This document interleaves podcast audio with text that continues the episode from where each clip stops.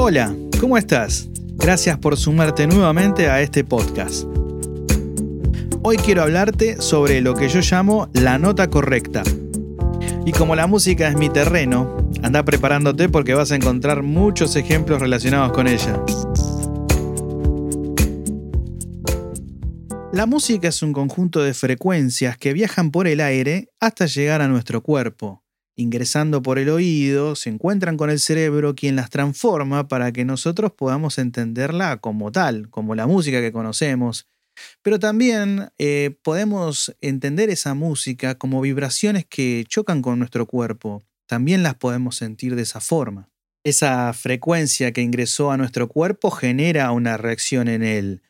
Nos hace bailar, nos hace cantar o nos disgusta porque no nos gusta lo que estamos escuchando estamos generando una reacción a esa frecuencia, a esa música que percibimos. Una vez mi primer profesor de guitarra me hizo hacer un experimento para comprender lo que es la frecuencia. Ese experimento consistía en tomar dos guitarras, afinarlas y ponerla una al lado de la otra. Cuando tocaba la cuerda de la primera guitarra, la otra automáticamente, por esa vibración que viajaba por el aire, empezó a vibrar exactamente a la misma nota, sin que nadie la hubiera tocado. Acción y reacción. La guitarra 2, por así decirlo, empieza a vibrar en la misma nota, en la nota correcta en la que está sonando la guitarra 1. Lo mismo pasa con nosotros, así como reaccionamos a la música, también reaccionamos a las personas, a los momentos, a los lugares. Todo lo que nos rodea, genera una vibración, una frecuencia y hace que nosotros reaccionemos a ella.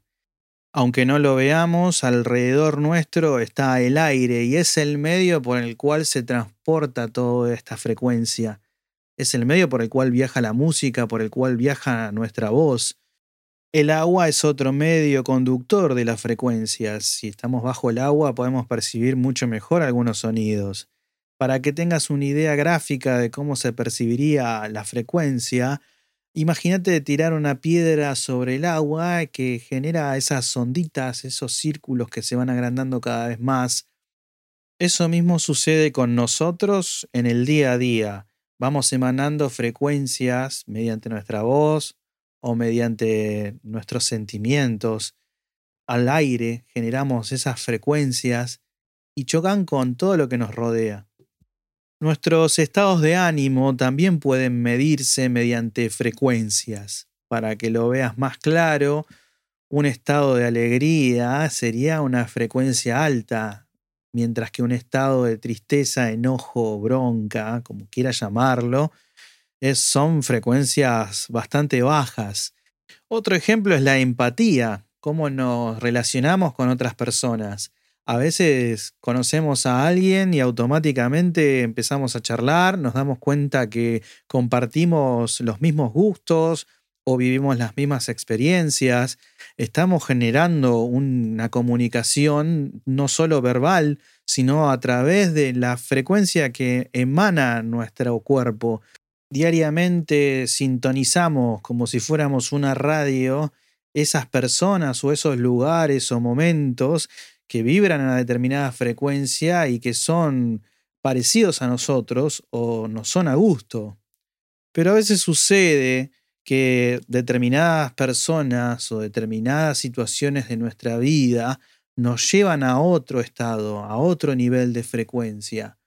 Quizás estamos en un momento muy agradable y sucede algo inesperado o nos encontramos con una persona que no deseábamos ver o que simplemente apareció en ese momento y nos llevó a un estado que no deseábamos estar, nos llevó a un momento y a una vibración muy baja. Es como si a esa guitarra del ejemplo anterior la hubiese desafinado y la hubiese dejado en otra nota, en otra nota totalmente distinta a la que ella tenía. Y quedó así, se quedó en el tiempo y se la llevó con ella. A partir de ese momento adoptó esa sintonía y convivió con ella para siempre. El entorno que nos rodea genera este tipo de cosas y muchas veces hace que nos desafinemos como pasa con la guitarra, pero también podemos volver a afinarnos y volver a llegar a, ese, a esa nota correcta, a esa afinación correcta. Debemos estar atentos a todo este tipo de cosas que suceden a nuestro alrededor y que generan un cambio en nosotros y no nos damos cuenta. Eh, también sucede que podemos revertirlo y no nos somos conscientes de que pasa eso. ¿Cuántas veces te habrán dado un abrazo o cuántas veces recibiste algún chiste que te hizo sonreír o estallar en una carcajada y lograste volver a esa afinación correcta.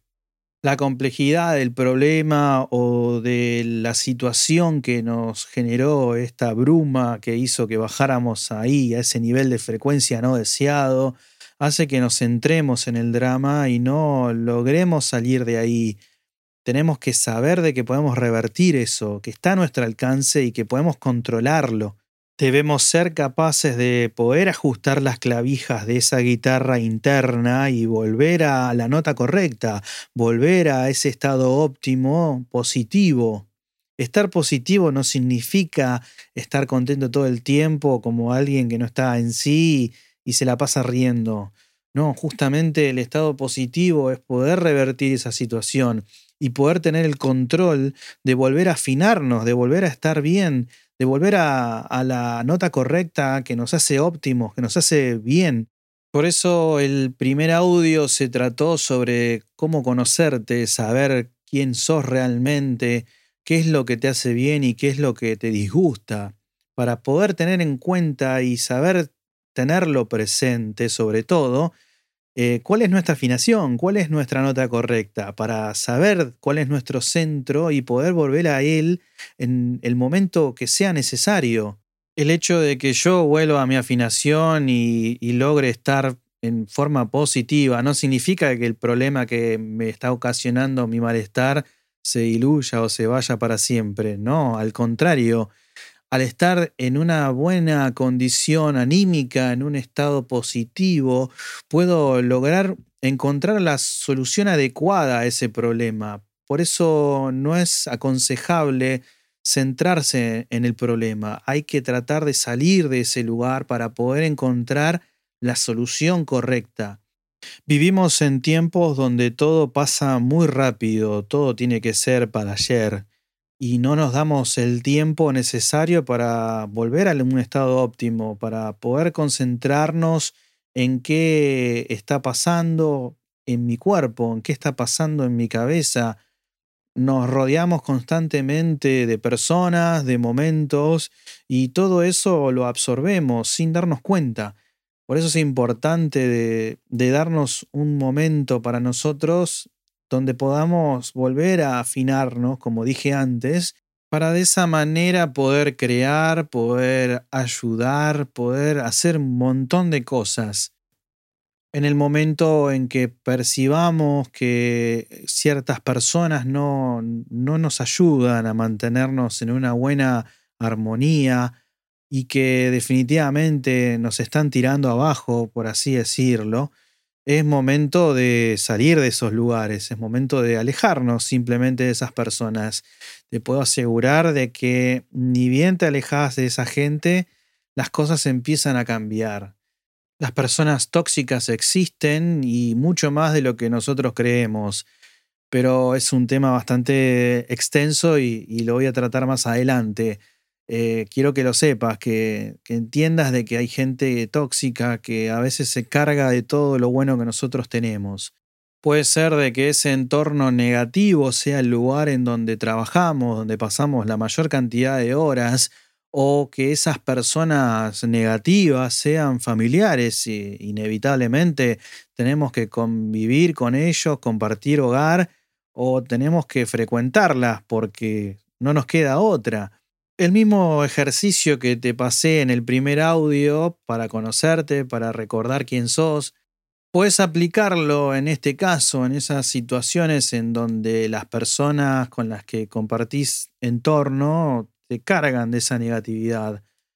Lo que tenés que hacer es concentrarte y llevarte a un lugar en donde te sientas cómodo, te sientas feliz, alegre, que rías, que sueltes esas carcajadas interminables. Simplemente llévate a un momento en el cual estés cómodo, te sientas bien, te sientas pleno, plena, te sientas a gusto.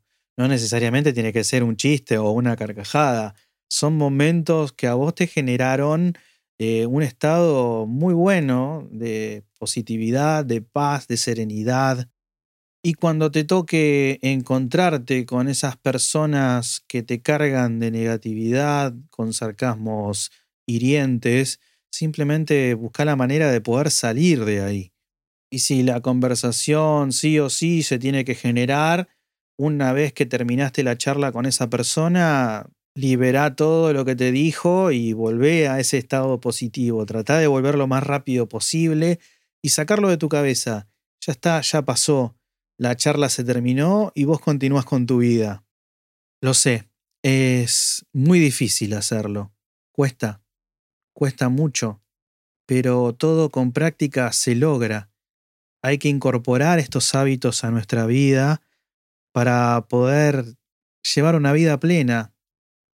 La gente negativa, los lugares feos, cargados de cosas malas van a estar siempre somos nosotros los responsables de que esa negatividad perdure con nosotros en el tiempo o no. Por eso es necesario aplicarlo de a poco en la práctica, en el día a día, aplicar este tipo de cosas. No nos cuesta nada, simplemente es probarlo. Como te dije antes, no me creas, no creas nada de lo que te digo. Ponelo a prueba, llévalo a la práctica y vos mismo vas a verificar si es correcto o no sos vos el que va a encontrar la receta adecuada que mejor se acomode a vos. Es importante, como te dije en el primer audio, que te conozcas, que sepas absolutamente todo de vos. De esa manera vas a poder encontrar la receta adecuada para vos y al día a día tuyo, porque no todos somos iguales. Y acordate que tenés las clavijas de tu propia guitarra a mano, vos podés afinarte y volver a la nota correcta. Desde ya muchísimas gracias por haberme acompañado. Nos vemos en la próxima.